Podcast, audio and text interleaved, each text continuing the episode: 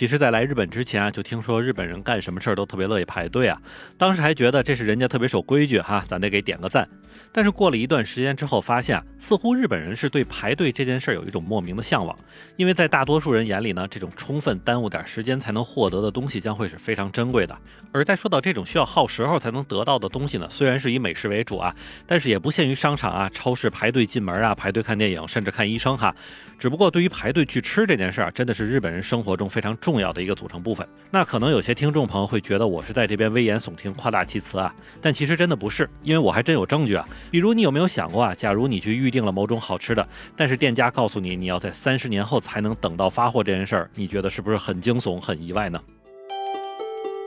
欢迎你收听下站是东京，八尾还在站台等着你哦。欢迎大家回来，我是在站台等你的八尾。我觉得说到有耐心啊，日本这个国家可以算是排名靠前的国家了。甚至我也经常认为啊，他们的这个耐心法应该是建立在做事磨蹭的基础之上。不知道在疫情之前，大家来日本旅游的时候有没有看到各种排长队的场景？其实这就是日本人的生活日常。因为但凡是个好吃的小饭馆啊，或者新开业的超市啊，那门口是必定要排起长队，并且是不分时间、不分场合。但是这些东西吧，好歹你排队还能买着。而我今天想告诉大家的是，一家叫做虚无家的店铺呢，它推出了一种神户牛肉做的可乐饼，而这种可乐饼可以是让你等上三分之一个世纪才能收到货的。那咱先说这个可乐饼啊，它跟那个可口可乐可是没有半毛钱关系啊。其实这就是一种用牛肉和土豆等原料做出来的这种油炸肉饼，只不过由于对原料的选取过于苛刻啊，所以导致这种可乐饼的出货量每天只能有两百个。而他们的售卖方式呢，则是五个一包哈，然后每包是两千五百日元，大概折合一百四十块钱人民币左右。然后这种可乐饼就在日本人的大量跟风的情况下变得一饼难求，并且这还不是这几年的事儿，因为早在二零一五年的时候，旭屋家的这个可乐饼就已经成为吃货们竞相购买的东西，仿佛你的人生中不吃上一口可乐饼的话，整个人生都浪费了一样哈。那结果就是这种豁命的抢购，就让旭屋家这边在二零一六年时候的这个订单交货时间延长到了十三到十四年才能发货，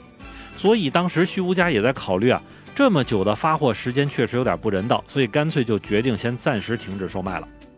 但是有的时候啊，这个吃货的执着你还真不能小看啊，因为就在店家做了上面的决定之后，不少粉丝就大声疾呼这不公平。那等多少年是我们的事儿，做不做这个生意才是你的事儿。所以如果你不想让我们粉转黑的话，那就赶紧继续接受预定吧。随后呢，这种每天只能卖两百个的可乐饼的这个预定到货时间就一度达到了三十年。也就是说，就算咱们今天下订单的话，那吃上的时候也是二零五二年的五月份了。那是不是那个时候连光速飞船啊、移民火星的事儿都已经干成了呢？仿佛一个可乐饼就成了时间胶囊一般的存在。而可能也有朋友会说啊，这是不是商家的一种宣传方式啊？实际上，当你买了可乐饼之后，也不一定需要那么长时间才能拿到货，因为一下子真是弄出去十五年、三十年的，那岂不是自己能不能活到那时候都不好说。但真的就是有人出来证明这件事儿了，虽然并不是超长的十五到三十年那波人哈，但是也是一个五十岁的日本视频编导。他在等了八年之后呢，是终于拿到了自己订的可乐饼，并且还专门发了一个推特感动一下，说是自己能安然无恙的活过八年，拿到可乐饼简直就是人生无憾了。但是估计如果再来一轮预定的话，恐怕就在有限的人生中看不见可乐饼的出炉了。而大家要知道的是啊，这个在二零二一年拿到可乐饼的人啊，他可是在二零一三年的时候预定的，也就是说这个饼到的时候。其实他自己都忘了这件事儿了，而无独有偶的是啊，另外还有两位老兄哈，也是分别等了七年零一个月和整整九年才吃到这个玩意儿，所以不得不说啊，能吃上一口旭屋家的可乐饼，简直就是跨越时间的壮举了。但是有件事情确实也让人非常诧异，就是在这种情况下，我从网上并没有看到有人高价去倒卖可乐饼的事情发生。